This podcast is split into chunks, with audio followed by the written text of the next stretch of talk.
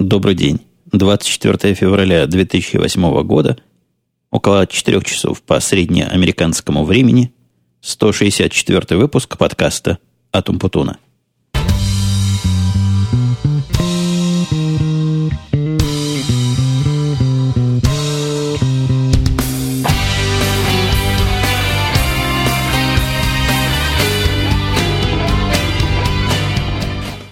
Ну вот, похоже, и на этот раз я не упущу свою неделю.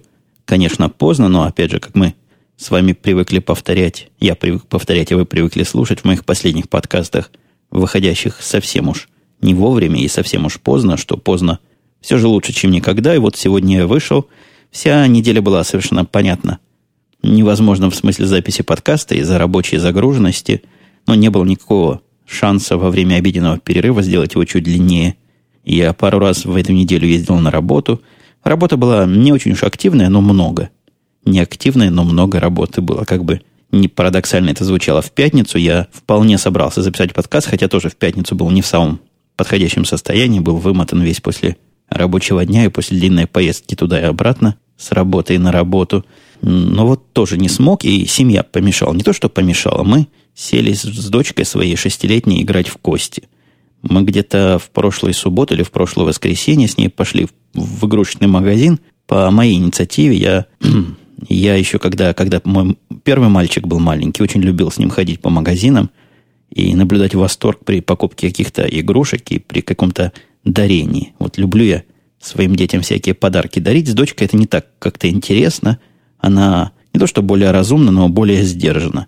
Вот придя в этот магазин, где просто изобилие детского всего – во-первых, сразу девический паттерн поведения виден.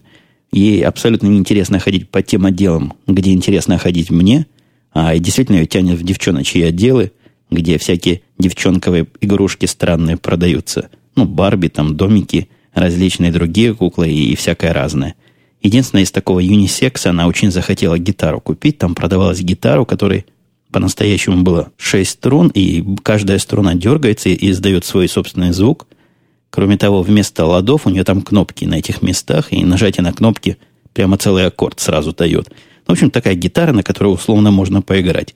Гитара, хотя я говорю юнисекс, но продавалась в девчонковом отделе, и там в комплекте почему-то была кукла. Как кукла к гитаре относится, я не знаю. Ну, гитара такая гламурная, вся блестящая была, а кукла оказалась неподходящего цвета. Но я как-то рассказывал, что куклы всегда, когда продаются, есть выбор. Черная, белая, желтая – всех тех рас, которые присутствуют на рынке американских покупателей. Мы почему-то выбрали черную куклу, но мы на куклу-то особо не смотрели, смотрели на гитару, а кукла потом обнаружилась. Ну, вот теперь у нас есть кукла черного цвета в хозяйстве. Маленькая такая куколка. Как-то она в куклы не особо играет, хотя в магазине, повторюсь, на них кидается. И я этот игрушечный разговор затеял к тому, что единственная моя покупка в этом магазине, хотя я бы там и сам с удовольствием долго погулял в том отделе – откуда меня дочка вытаскивала усиленно. Так вот, единственная моя покупка, это была колода игральных карт. Ну, потому что карты в домашнем хозяйстве, сами понимаете, дело полезное. В Блэк Джека поиграть с гостями приходящими. Там как раз две или три колоды в этом наборе было. Ну и вообще женой в дурачка перекинуться. Всякие разные другие интересные игры тоже существуют. И к этим картам в довесок еще шли набор игральных костей. Пять штук. И вот в эти кости как раз мы всю пятницу играли. Я приехал с работы, сели с дочкой играть в эти кости. И так нам вдвоем с ней понравилось играть. Но мы сами игру придумали такую простую, чтобы ей не очень сложно считать было. И как-то карты в виде денег к этому делу присобачили. Играли, наверное, часа два-три, пока она спать не упала уже возле этой игровой нашей площадки. А после этого мне уже записывать сил не было абсолютно никаких.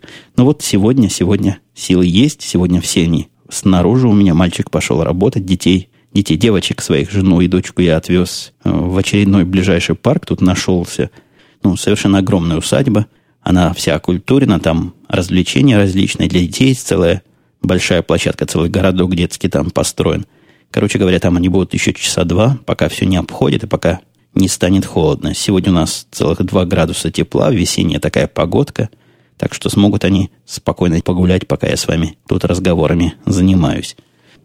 Справедливости ради надо сказать, что в пятницу я все-таки записал подкаст. Правда, это был подкаст Янки после пьянки. И записывался он в режиме на колесах.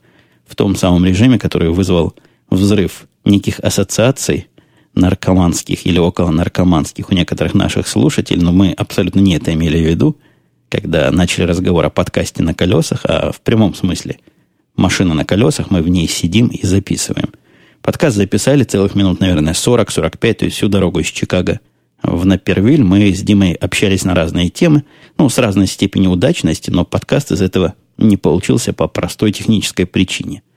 На мне, как на водителе, был головной прибор, то есть микрофон, который на голове сидит, были наушники, которые минут через пять снял. Невозможно в машине в наушниках рулить.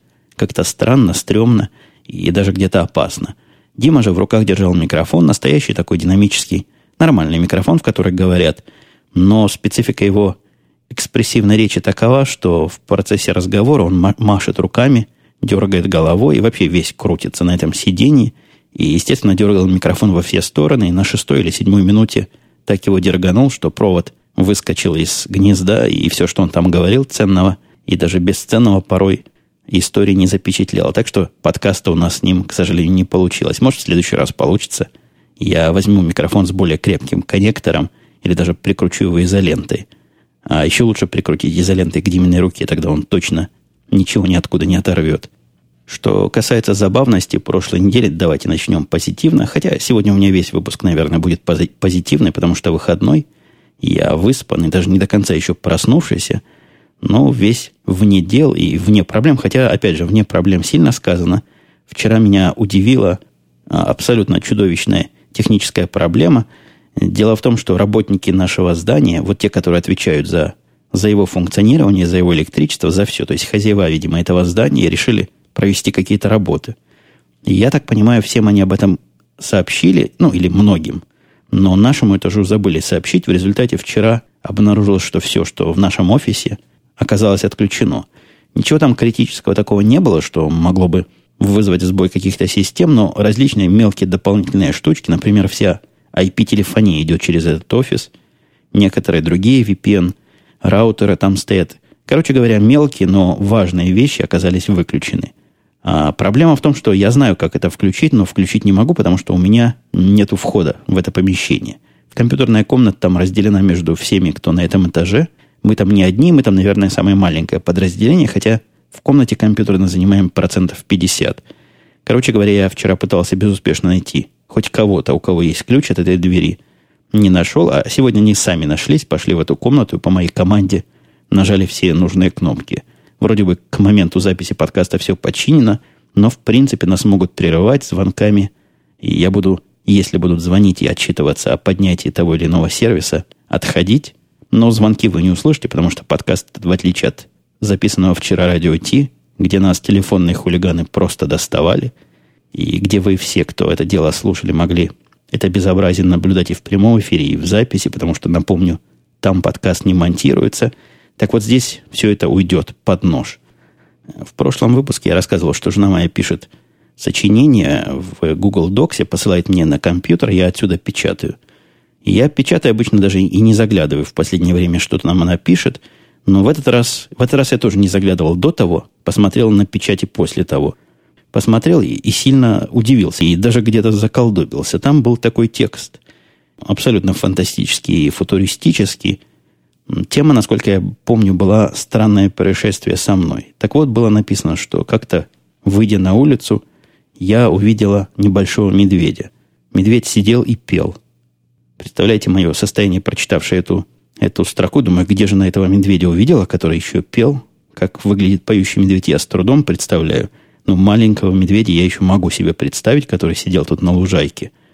Но не было медведей, и, ну, не поют они, по-моему. Во всяком случае, я не слыхал, чтобы они пели.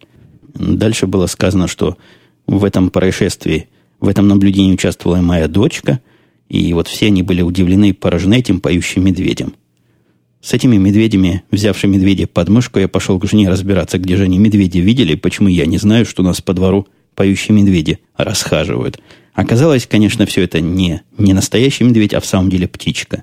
Птичка и медведь, они довольно близко звучат – и, видимо, в процессе автоматической проверки грамотности моя жена это слово неправильно написала, а Google Docs предложил вот такой перевод. Ну, понятно, Google Docs программка простая в этом смысле, как и все программы. Она по словам понимает похожесть, не по контексту. ему что медведь поющий, что поющая птичка одно и то же.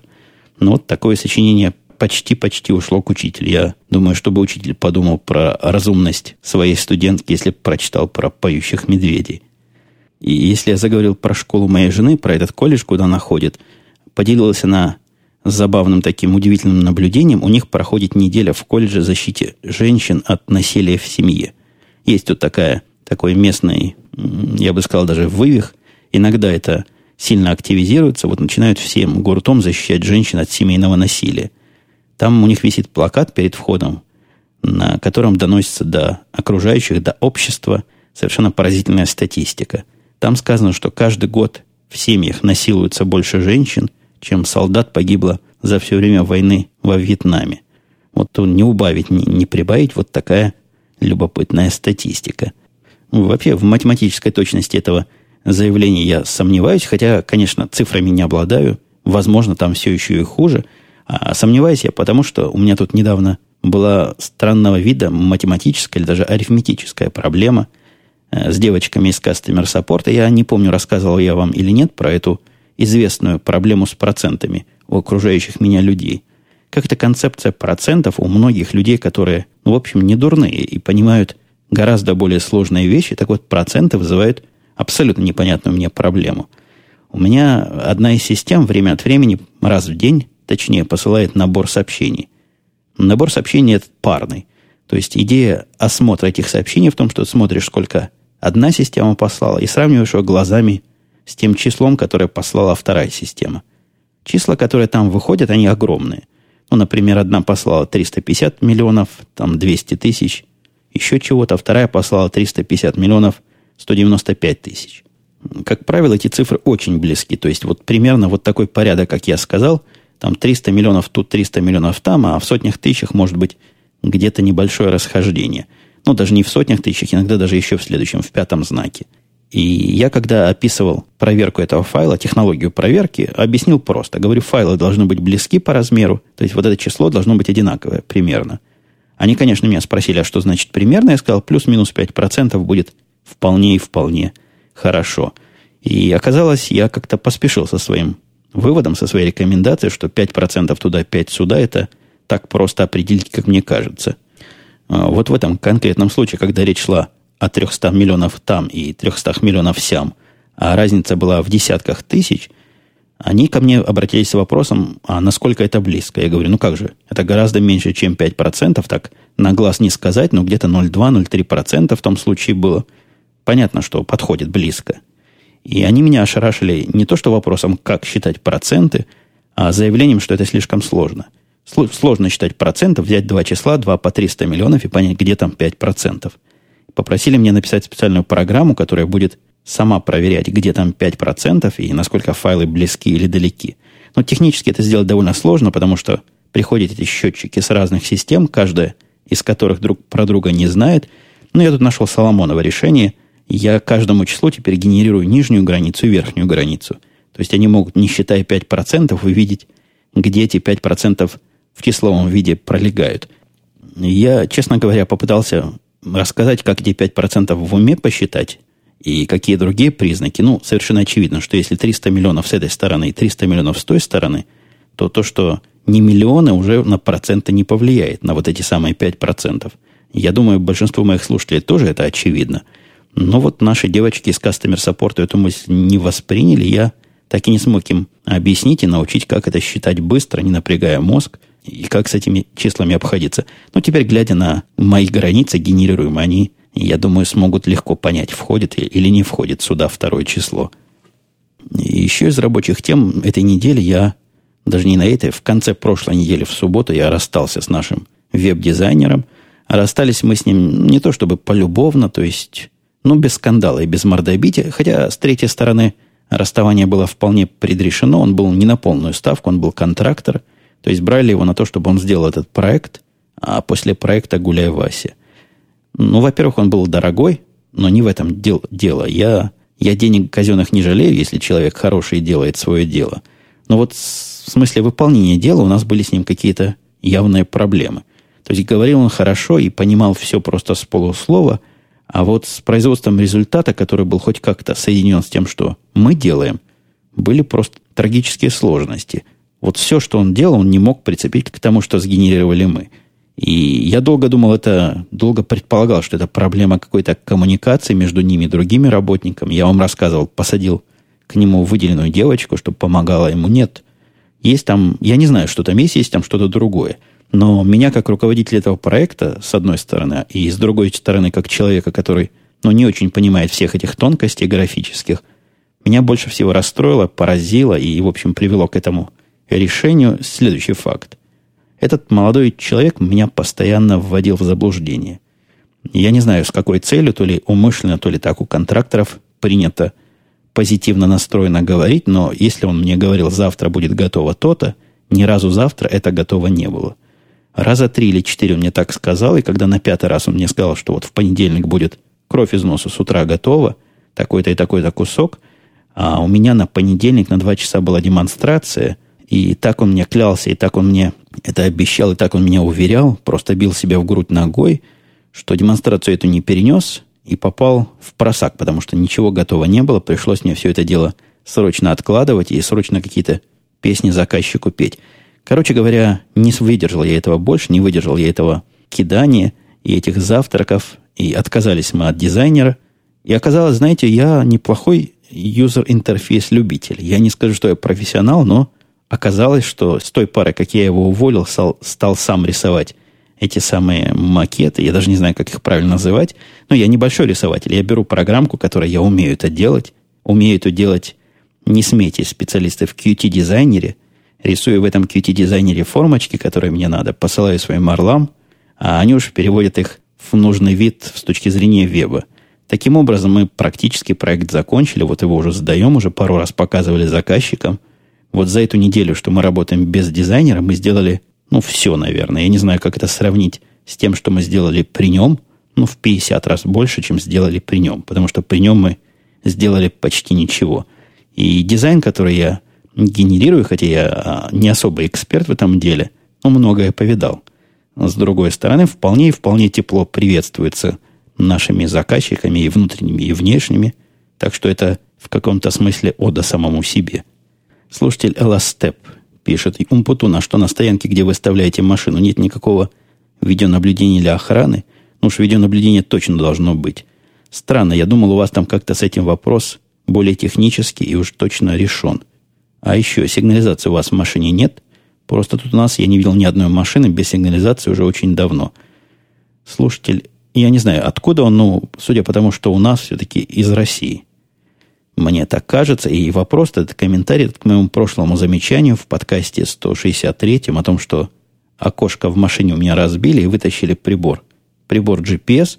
Я не очень этому факту там горевал и не очень по этому делу убивался, потому что GPS меня уже своей глупостью доставал довольно долго, но я не буду повторять все, что я говорил в прошлый раз. Можете вернуться туда, если вдруг не слышали, в 163 выпуск и послушать.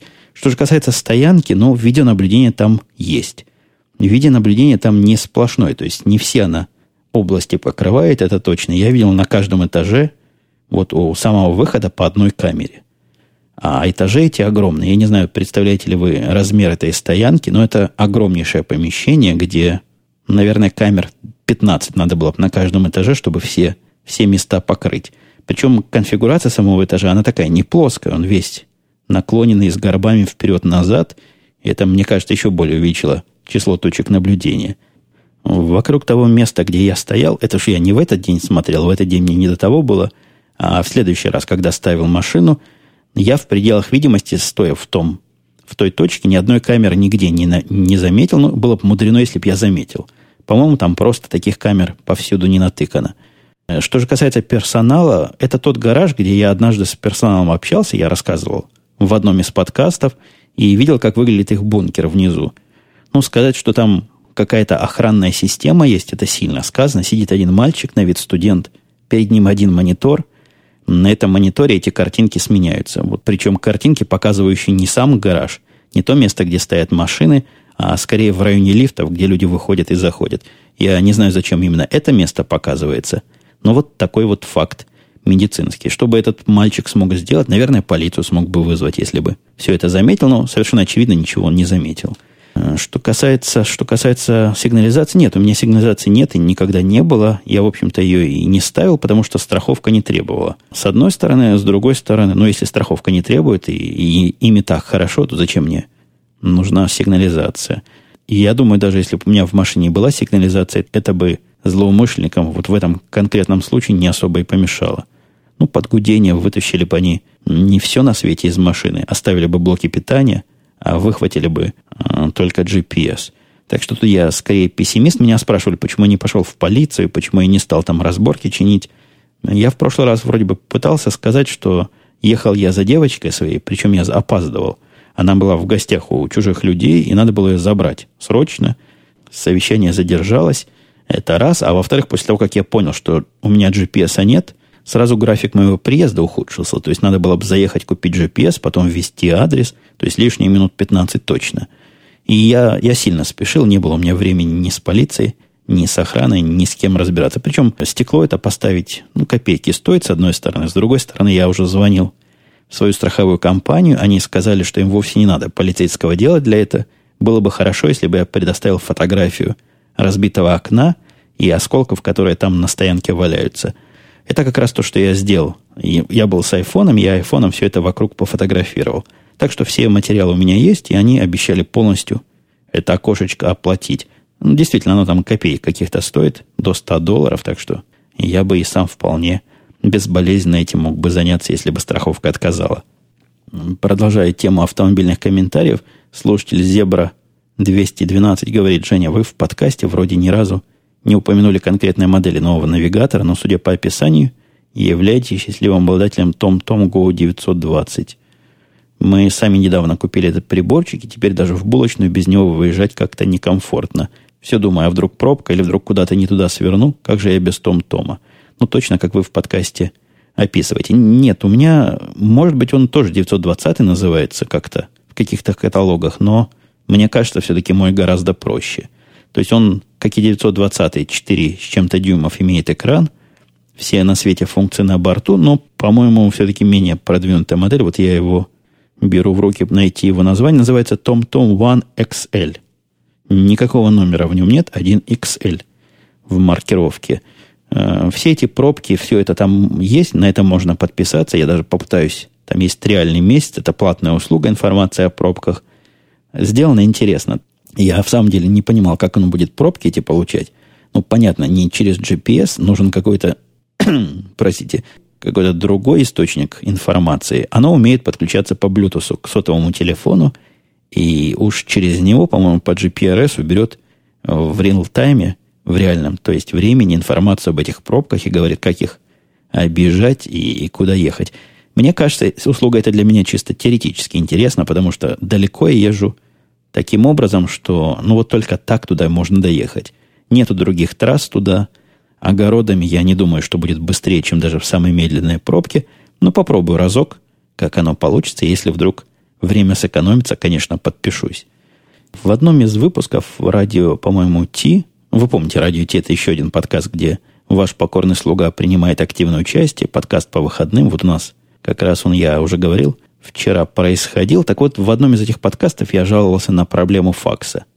Факс, помните факс, такие устройства были. С одной стороны бумажку вставляешь, с другой стороны бумажка вылезает.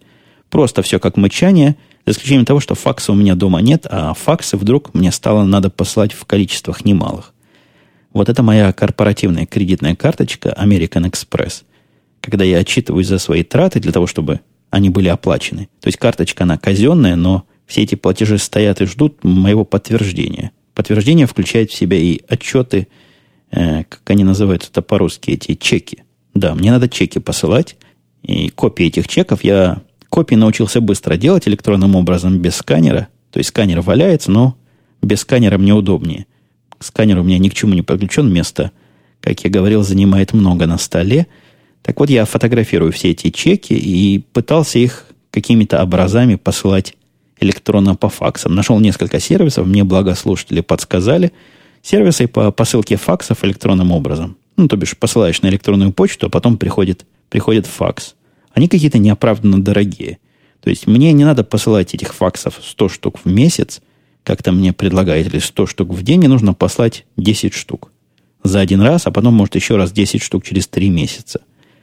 Платить за это 16 или 17 или 20 долларов в месяц за эту услугу, ну, не то, что 20 долларов жалко, но как-то глупо, согласитесь, чтобы воспользоваться ей разок. Другой, потом третий. Нашел я тоже по наводке кого-то из слушателей сервис, где можно их бесплатно посылать, но он свой, свою рекламу вставляет в факсы. Ну, представляете, отчет такой пришел, а там чья-то реклама будет. Короче говоря, я уже почти совсем сел в магазин ехать, когда полез по сусекам по своим и нашел, нашел US Robotics факс-модем по USB подключаемый. А я напомню, у меня под телевизором стоит Mac Mini. Пошел я к этому Mac Mini, подключил с одной стороны по USB модем, факс-модем этот, воткнул у него телефон, там у меня телефон как раз под телевизором недалеко есть. В общем, все удовольствия. Оказалось, то ли модем проходился, этот факс-модем, то ли слишком старый, то ли блок питания его сгорел. Хотя нет, вру, блока питания там нет, он по USB питает, питается. Короче говоря, не работает, даже лампочка не загорается, вообще мертвый. Но в процессе настройки этого факс-модема и попытки как-то его оживить, я с удивлением обнаружил, что в Маке, оказывается, в Mac Mini таки есть модем. Mac Mini мой один из тех первого поколения, когда модемы еще вставлялись туда – и там есть совершенно рабочий, отличный модем, куда я воткнул телефонный провод и получил замечательнейший факс-сервер. В операционной системе OS X и Leopard и в Тигре есть уже встроенная поддержка этих самых факс-серверов. То есть я с любого компьютера своей домашней сети теперь могу посылать кому угодно факсы. Просто удовольствие какое-то печатать на этот удаленный принтер. Он выглядит как принтер, только такой принтер, куда можно еще номер телефона сказать в его свойствах послал все факсы, отчитался за все отчеты. Теперь American Express ко мне больше не пристает. Они заколебали меня звонками, звонили каждый день, спрашивали, когда вы, сэр, оплатите ваши счета. Слушатель Буздак, а к нему еще и анонимный слушатель, обиделись за Одессу. Вот я вот так и говорю Одессу, потому что за это они обиделись. Буздак говорит, так нельзя. Когда одесситы слышат, что говорят Одесса, они просто бесятся – и превращаются в монстров и порвут на месте. В этом слове он нашел мне одну ошибку, а именно он выделил букву «э», то есть по его предположению я должен был бы сказать «Одесса». Хотя анонимный слушатель пошел дальше. Он говорит, надо произнести это слово как «Одесса», «Одесситы». С буквой «А» в начале и «И» в середине, вот так считает анонимный. Я не знаю, как это правильно произносить, и я, почему меня будут рвать на месте – мне тоже вызывает некоторое удивление. Я же не рву на месте никого, кто называет Чикаго. Хотя здесь его называют совсем иначе. И те, кто называет штат, в котором я живу, Иллинойс, хотя и здесь его произносят совсем по-другому. Ну, почему одесситам такие привилегии? Кстати, по поводу привилегий, Арингонстер пишет. Кстати, если я ваши ники произношу неправильно, а вам это как-то режет ухо, вы дайте мне знать в своем комментарии, вот как Буздак, например, пишет в скобочках по-русски, как вы предполагаете произношение вашего ника, потому что некоторые пишут это просто по-русски, но латинскими буквами, некоторые предполагают латинское произношение, я имею в виду английское, американское, некоторые какое-то другое. Был у меня слушатель, просил меня по-немецки его ник произносить. Поясняйте себя, тогда я буду пытаться это произносить близко к тому, как вы сами себе это предполагаете. Так вот, Арганстер пишет. Кстати, на этой стоянке многоуровневой был этаж названием «Россия». Были этажи там разные. Я помню Канаду, я помню Кипр там, я помню Грецию, помню Китай, ну, конечно, США, а России там не было абсолютно точно. За что такая дискриминация, не знаю, но России там не было. Андрей из Нью-Йорка, который давно не комментировал подкасты и который известен своими хорошими комментариями и любопытно расширяющими сознание. Пишет Женя, спасибо за интересный выпуск. Несколько комментариев. Ты много рассказал про Apple TV. Удивительно, что ты ни разу не упомянул о возможности смотреть сериалы ABC. Ну, видимо, он имеет в виду не только ABC, но и всякие другие сериалы. Я не упомянул, потому что сериалы я, все, которые смотрю, я нагнал уже. Я их не смотрю ни на Apple TV и не смотрю на компьютере, смотрю прямо на телевизоре, записываю их на DVR, тогда, когда они идут, и смотрю в основном все сериалы, по-моему, за исключением только Монка. Монк – единственный сериал, в который я смотрю без HD, он на HD нигде у нас не идет, а все остальные смотрю в HD. поэтому мне Apple TV в этом смысле не, не особо полезен.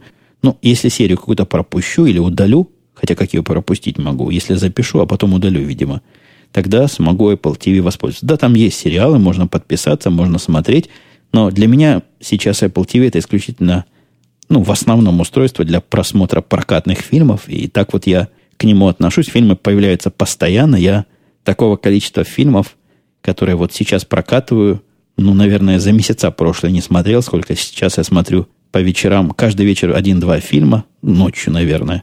Иногда делая что-то на компьютере, посматривая краем глаза. Иногда просто сидя с женой на это дело, глядя. У меня, по-моему, еще в, в прокачанных мною, то есть ориентованных фильмов, ее штук пять ожидают своего часа для просмотра. И появляются они, повторюсь, быстрее, чем я успеваю посмотреть то интересное, что там вылазит.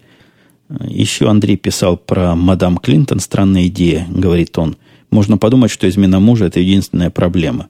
Если разобрать ее весь остальной багаж, от экономических преступлений, бессовестного популизма, поцелуев женой Арафата и прочего, то измена мужа – невинная ерунда. Там был совершенно противоположную сторону комментарий о том, что а, мадам Клинтон – это наше все, и вся Россия исключительно за нее должна ратовать. Тоже я не очень понимаю любви моей российской аудитории к демократической партии. Ну, что такое?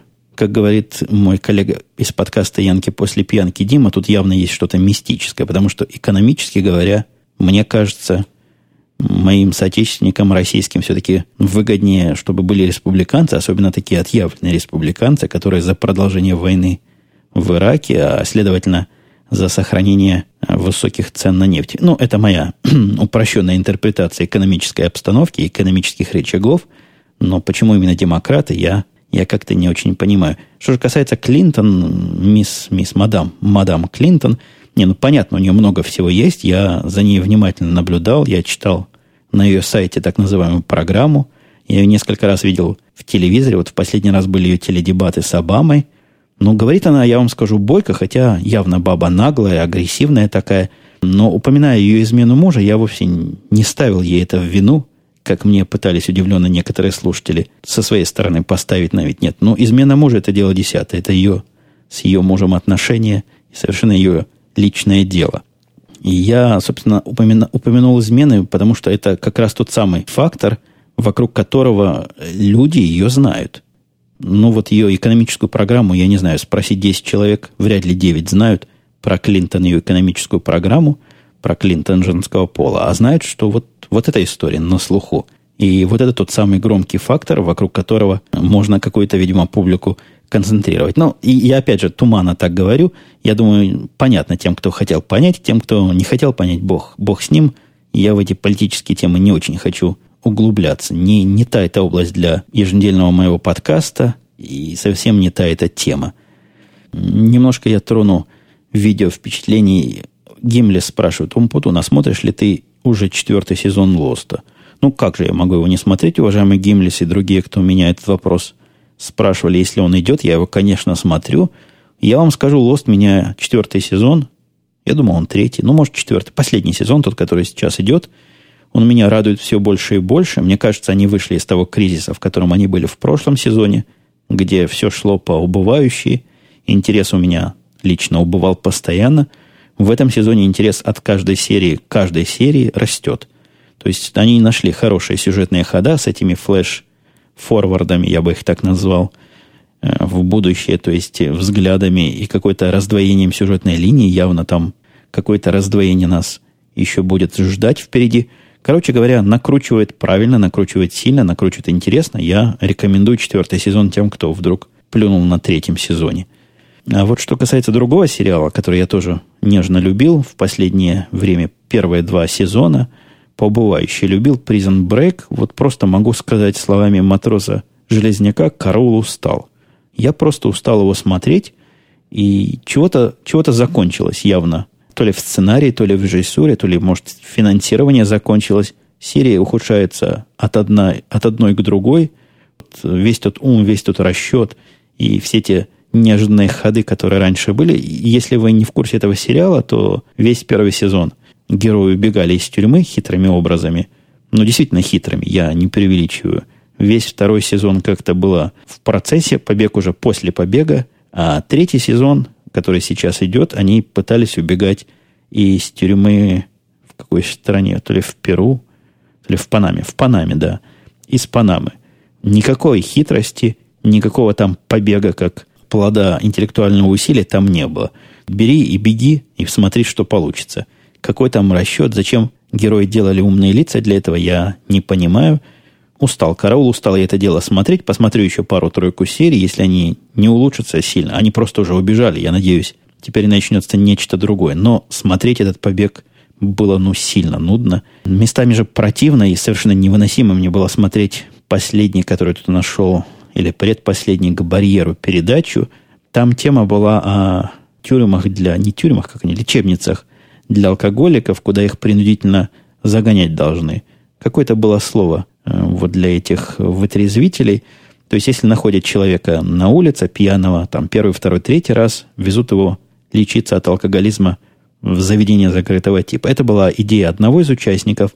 Причем этот первый участник был какой-то шоумен, то ли Лисовский, какой-то известный шоумен в прошлом, в советской такой, в постсоветскую эпоху, не то что шоумен, продюсер, по-моему, потом разводил курей, насколько я знаю. Короче говоря, отдел наркологии далекий человек сейчас в Совете Федерации сидит. Я думаю, вы знаете, о ком я говорю. Такой довольно самоуверенного вида, и мне показался противного видом молодой человек средних лет. С другой стороны, был специалист, нарколог, и разговор этот меня ну, настолько, настолько он мне напомнил мои собственные разговоры, что я не смог смотреть, как этого нарколога забивают – Нарколог, я опять же не знаю, как надо лечить алкоголиков, я не специалист. Но нарколог, я предполагаю, был специалист, во всяком случае, судя по его высказываниям, какому-то системному подходу, который он пытался безуспешно и совершенно попытки эти были ну, просто смехотворны на фоне давления толпы, которая кричала «Ату, ату, надо что-то делать, народ умирает». А специалист говорит, ну как вы сделали? Нельзя сделать чудо. Ну посадите вы всех в эти лечебницы, кто, как их лечить? Надо не так, надо иначе. Пытался объяснить, как иначе. Пытался какие-то методики рассказывать. Пытался говорить о том, что нельзя это сделать в два часа, нельзя это сделать в два месяца. Нельзя это карательно никак решить. Нет, ни публика, ни ведущий, ни его оппонент не слушали, говорили, нет, надо делать что-то сейчас, и вот мы возьмем и сделаем так. Напомнил мне это мои разговоры, буквально за последние две недели происходящие. У нас есть по работе похожая очень ситуация. Есть, с одной стороны, я – и мои орлы, в общем, со стороны специалистов. А есть наш человек, который занимается продажами, есть девочки, которые занимаются сопровождениями. Вот была очень подобная дискуссия. Они мне говорят, никуда не годится то, что сервис, который у нас есть, обрабатывает набор данных для такого-то очень сложного должного анализа, очень тяжелого, неоднозначного такого, он даже математически не очень алгоритмический, там такой, я не буду углубляться, метод сложный итерации, и результат не очень понятен, какой получится в конце. Короче говоря, долгий процесс, и огромные заказчики обрабатываются там длинные часы. Ну, бывает, что и 10 часов какой-то большой заказчик обрабатывается. 10 часов это не так много, потому что речь идет о сотнях миллионов транзакций, которые обрабатываются для этого заказчика.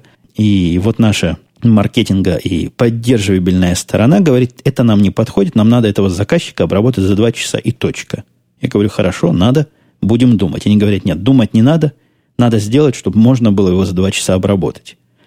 Вот примерно такой разговор. Э, одни говорят, это не делается так в лоб, это надо думать, надо писать проект какой-то, это надо вообще сначала представить, можно ли это сделать вообще на этом компьютере, или надо какие-то другие компьютеры, на эта программа или другие программы.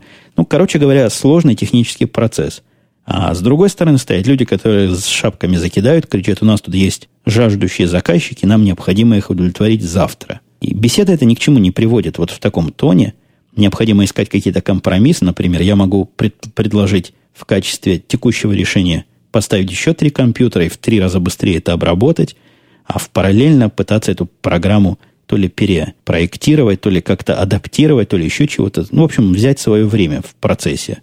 У моего коллеги по передаче к барьеру такого шанса не было. Ему было сказано, надо сейчас проблему решать, и все твои научные разговоры гроша выеденного не стоят. Посадим их сначала в лечебнице, а там видно будет, помогло это или нет. я как специалист и человек концептуальный выступаю против подхода. Сначала попробовать, а потом посмотреть, что будет. Мне кажется, все-таки думать надо головой до того, как что-то делаешь. И, и надо слушаться специалистов.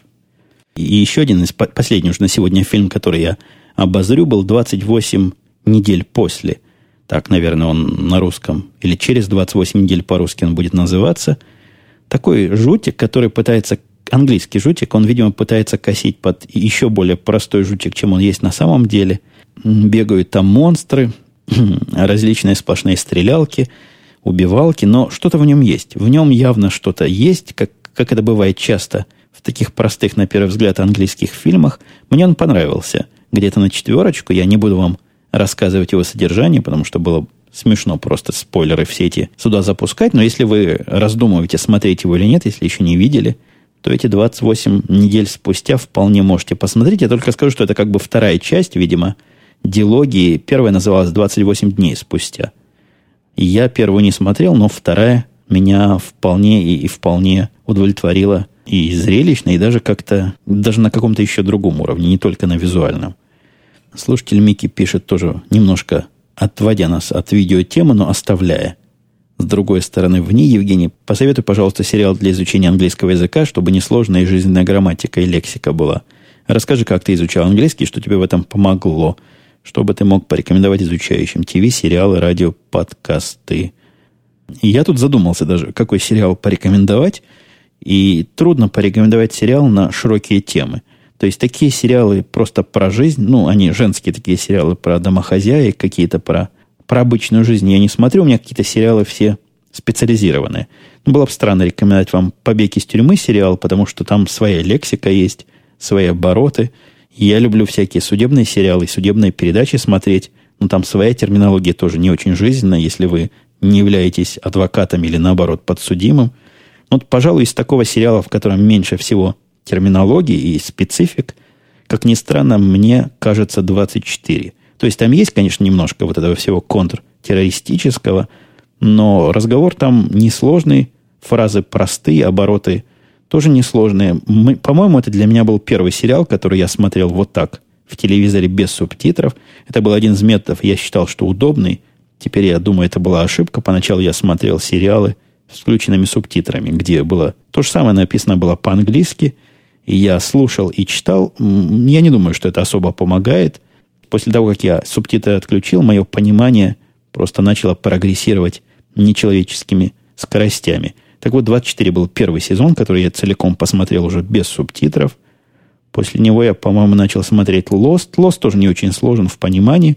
Есть сериалы очень сложные, типа Psych или Numbers, которые мне и сейчас смотреть необходимо голову напрягать, понять, о чем они говорят – ну, а что касается всех остальных, которые у всех на слуху, ну, опять же, повторюсь, тот же Lost, тот же Монг, те же 24, герой, пожалуй, чуть посложнее будет. Но вот эти три, которые я упомянул, вполне можно в качестве пособия для изучения смотреть.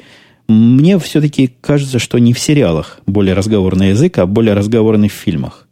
Ну, вот фильмы полнометражные, которые художественные, тут трудно сходу сказать, что в этом смысле надо смотреть, но в фильмах лексика – ну, гораздо приближенная к человеческой. И мне кажется, эффективность изучения английского языка при помощи просмотра обычных фильмов выше, чем при просмотре сериалов. Э, что же касается, как я изучал английский, что мне в этом помогло, ну, мне мало что помогло из того, что помогает всем. Я походил немножко на курсы берлицевские, считаю это выброшенным временем и выброшенными деньгами. Походил перед отъездом немножко на курсы какого-то бизнес-языка, считаю еще более выброшенным деньгами и более выброшенным временем. В общем, меня ничего не помогло, меня ничего не подготовило. Здесь я изучал, как я обычно изучаю иностранные языки. Я уже так два изучил. Вначале попытался набить себе в голове базу данных оборотов, то есть не слов, а целых выражений, выделяя в этих выражениях незнакомые мне слова, но все-таки какие-то слова мне знакомы. Английский язык я когда-то и в школе, и в институте изучал, как все, все мы – После того, как я набил, наверное, штучки две, три, может быть, тысячи фраз себе в голову, процесс как-то переключился уже на другой качественный уровень. Это тот момент для меня, когда количество в качество переходит, я начал понимать, я начал даже пытаться это как-то сам собирать. И вот так потихонечку, ну и, конечно, сериалы и фильмы тоже помогают, особенно в произношении того, что я знаю, как пишется, но не всегда знал, как читается. Кстати, по произношению кто-то меня спросил, был... А, это было мне письмо. Я не буду говорить, кто, потому что тут как-то непонятно, мне ли писалось, либо для широкой аудитории. Там длинное-длинное такое предисловие с объяснениями, откуда этот вопрос взялся. Я его, с вашего позволения, упущу. Но суть вопроса такова, а как относится к акцентам в Америке, и не стыдно ли мне, и не стесняюсь ли я говорить с тем акцентом, который у меня есть, и какой он у меня есть. Не, ну, конечно, акцент есть. Человеку, который здесь не родился или с молодых ногтей здесь не воспитывался, акцент извести трудно. Акцент у меня нетипичный, насколько я знаю, то есть не совсем уж такой русский. Хотя, какой бы он ни был, меня это не особо волнует, потому что люди здесь вокруг меня в основном воспитанные. Воспитанный человек тебя про акцент ничего не скажет, потому что страна это, она страна акцентов. Америка такая страна, особенно Нью-Йорк. Я на совещаниях слышу самые разные акценты, когда у меня та сторона Нью-Йорк. Но когда Англия, там еще и английский акцент забавный и местами приятный. И к акцентам не принято относиться никак. То есть воспитанный человек тебе не даст понять, что у него проблемы с твоим акцентом или его забавляет твой акцент. Единственные люди, которые, от которых можно это услышать, от которых я это слышал, это наши соотечественники с вами. Мне кажется, это правильный термин снобизм. Вот проживает человек здесь 30 лет или родился здесь, не родился, приехал молодым здесь, потому что откуда-то он этот снобизм-то уже успел всосать, видимо, с молоком матери. И вот с такими вновь приехавшими, которые тут еще лет 5-6 и говорят с этим акцентом русским, ну, над ними посмеяться и поприкалываться в таких кругах, видимо, считается правильным делом. К счастью, я в таких кругах общаюсь мало, и меня эти снобы мало достают и, и мало волнуют. Короче говоря, можете говорить в Америке с любым акцентом, вас будут понимать, над вами никто не будет смеяться, а особенно если вы попадаете в правильную компанию и в соответствующий вам круг общения. А, что-то я сегодня затянул, но выпуск у меня более чем за неделю, поэтому мне, видимо, простительно. Нашел я у себя в ванной страннейшую тюбик, шамп... даже не шампунь, а такое мыло какое-то продвинутое, на котором гордо написано большим шрифтом, большим фонтом, не тестировался на животных. Я тоже не сразу понял, что это означает, то есть это плохо или хорошо. Вот сходу так и не понять. Я поначалу подумал, что не тестировался на животных означает, что мало ли от него чего можно ожидать, если даже на животных не тестировался. А потом, посмотрев то ли в телевизоре, то, то ли в Apple TV, какую-то комедию, которая называлась чего-то там про блондинку-адвоката, там она защищала как раз вот это тестирование косметики на животных. Оказывается, не тестировался на животных, это плюс, а не минус. Означает, что ни одно животное в процессе производства этого мыла не пострадало. И никого плохо не намылили, и шерсть у него не выпала от этого мыла. То есть я могу им мыться под, видимо, под свою ответственность, выпадет ли у меня шерсть, непонятно, но с животными было все, все в порядке. Ну и последний на сегодня вопрос.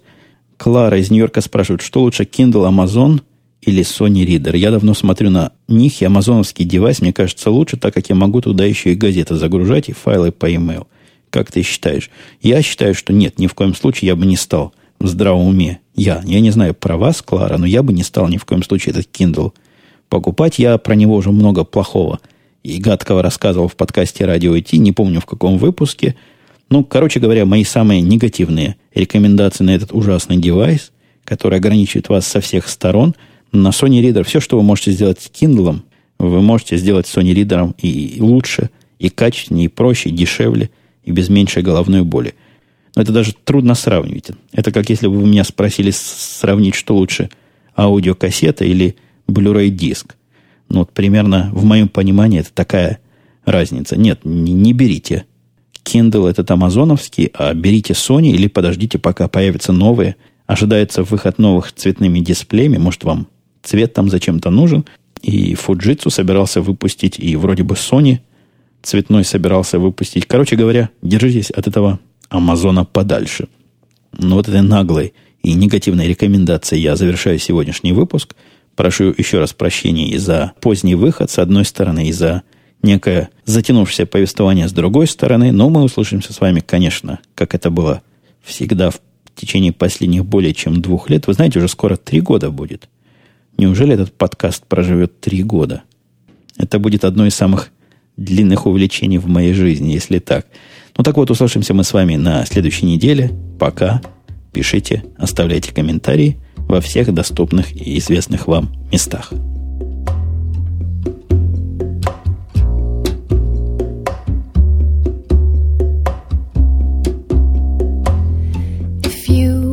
falling, then I.